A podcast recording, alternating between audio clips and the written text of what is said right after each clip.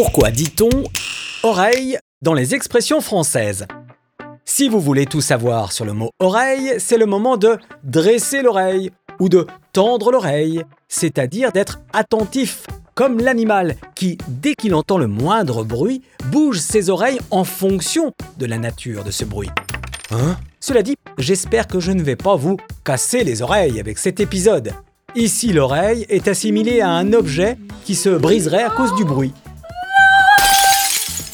Au sens figuré, casser les oreilles signifie déranger les autres. Je vais faire attention puisque vous prêtez l'oreille à ce qui va être dit. Je prête l'oreille, synonyme de je suis à l'écoute. Allô? Allô? Allô? Que vous ayez ou pas d'ailleurs les oreilles en feuilles de chou, expression qui désigne les oreilles décollées et dont l'origine est à trouver chez les bouchers qui depuis le 19e siècle surnomment les oreilles de porc feuilles de chou. Feuilles qui se sont étendues à l'homme. Même pour ceux qui sont durs d'oreille, c'est-à-dire qui entendent mal. Quoi?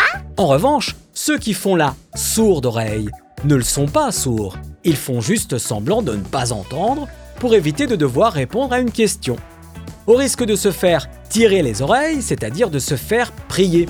Une expression qui trouve son origine dans la Rome antique où les mauvais payeurs étaient traînés par l'oreille jusqu'au tribunal. On utilise ainsi l'expression se faire tirer les oreilles en guise d'avertissement ou comme une punition physique en tirant vraiment l'oreille du puni. Une pratique commune à l'école d'autrefois qui a depuis quasi disparu. Si je répétais plusieurs fois la même chose, on pourrait dire que je vous rebats les oreilles. Je finis par vous ennuyer en me répétant à tel point que vous voudriez les rabattre. Une nouvelle référence à l'animal domestique, comme le chien, qui rabat ses oreilles en guise de soumission ou de peur. Si je veux vous avertir d'un danger, éveiller votre curiosité ou attirer votre attention sur un détail qui vous a échappé, on dira que je vous mets la puce à l'oreille. Au départ, cette expression française évoquait une inquiétude, l'affolement et la douleur causée par l'introduction possible d'une puce, l'animal, dans une partie du corps. Puis, au XIVe siècle, mettre la puce à l'oreille a été associé à l'idée que des sifflements d'oreille vous avertissent mystérieusement dès que quelqu'un parle de vous. Et on fait évoluer cette expression vers sa signification de mise en alerte, voire d'inquiétude. À propos de sifflement, on dit que quelqu'un a les oreilles qui sifflent quand on parle mal de lui dans son dos. Au XVe siècle, on disait avoir les oreilles qui cornent, comme si une personne dont on parle en son absence est censée le pressentir.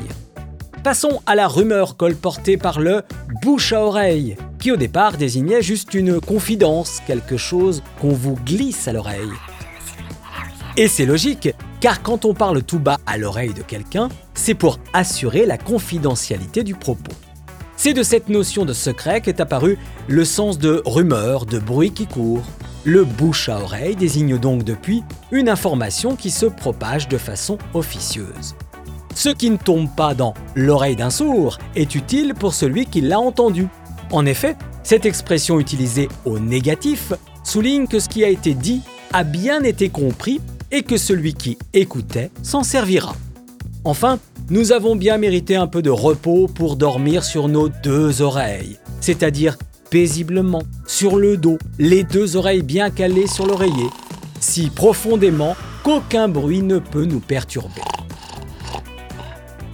J'espère que tout cela ne sera pas entré par une oreille pour sortir par l'autre, c'est-à-dire aussitôt entendu, aussitôt oublié, expression ancienne utilisée depuis le XVe siècle, car depuis toujours, certains n'écoutent que d'une oreille, ne s'intéressent pas ou ne tiennent pas compte de ce qu'ils entendent. Sur ce, je libère vos oreilles et vous dis à bientôt.